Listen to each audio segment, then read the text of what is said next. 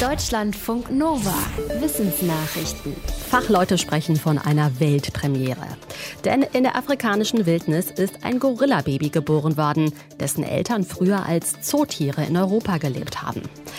Der kleine Gorilla ist im Bateke-Plateau Nationalpark im zentralafrikanischen Gabun zur Welt gekommen. Das meldet der französische Zoo, in dem die Gorilla-Mutter früher gelebt hat. Der Vater stammt aus einem südenglischen Safari-Park.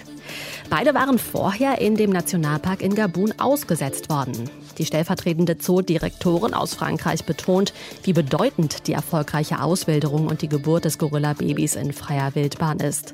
Das sei sehr wichtig für den Erhalt der vom Aussterben bedrohten Art.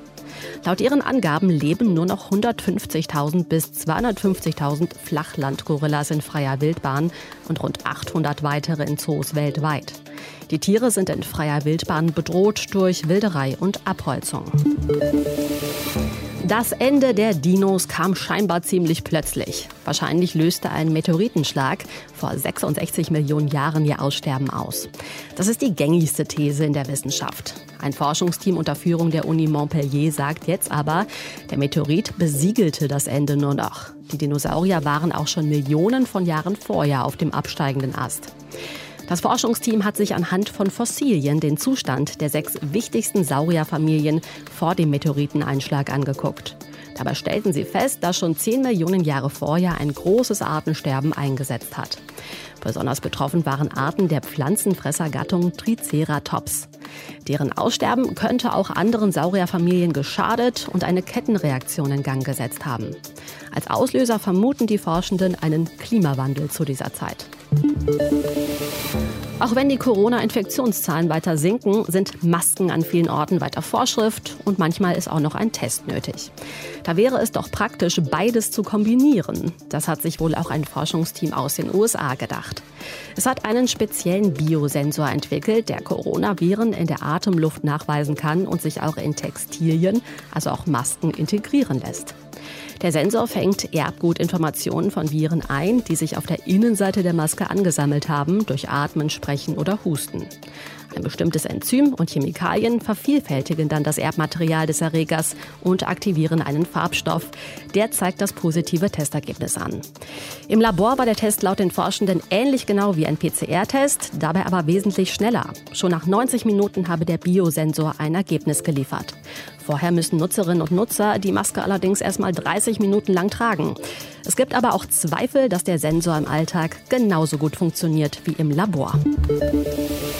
Flugzeuge hinterlassen ziemlich viel schädliches CO2 am Himmel in Form von Kondensstreifen. Wenige davon am Himmel würden also helfen, die Erderwärmung zu begrenzen. Helfen könnten da Biokraftstoffe, sagt eine Forscherin des Deutschen Luft- und Raumfahrtzentrums.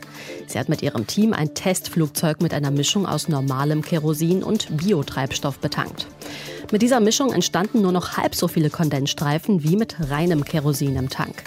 Außerdem waren die Eiskristalle der Kondensstreifen größer, dadurch lösen sich die Streifen schneller wieder auf und wirken weniger schädlich auf das Klima.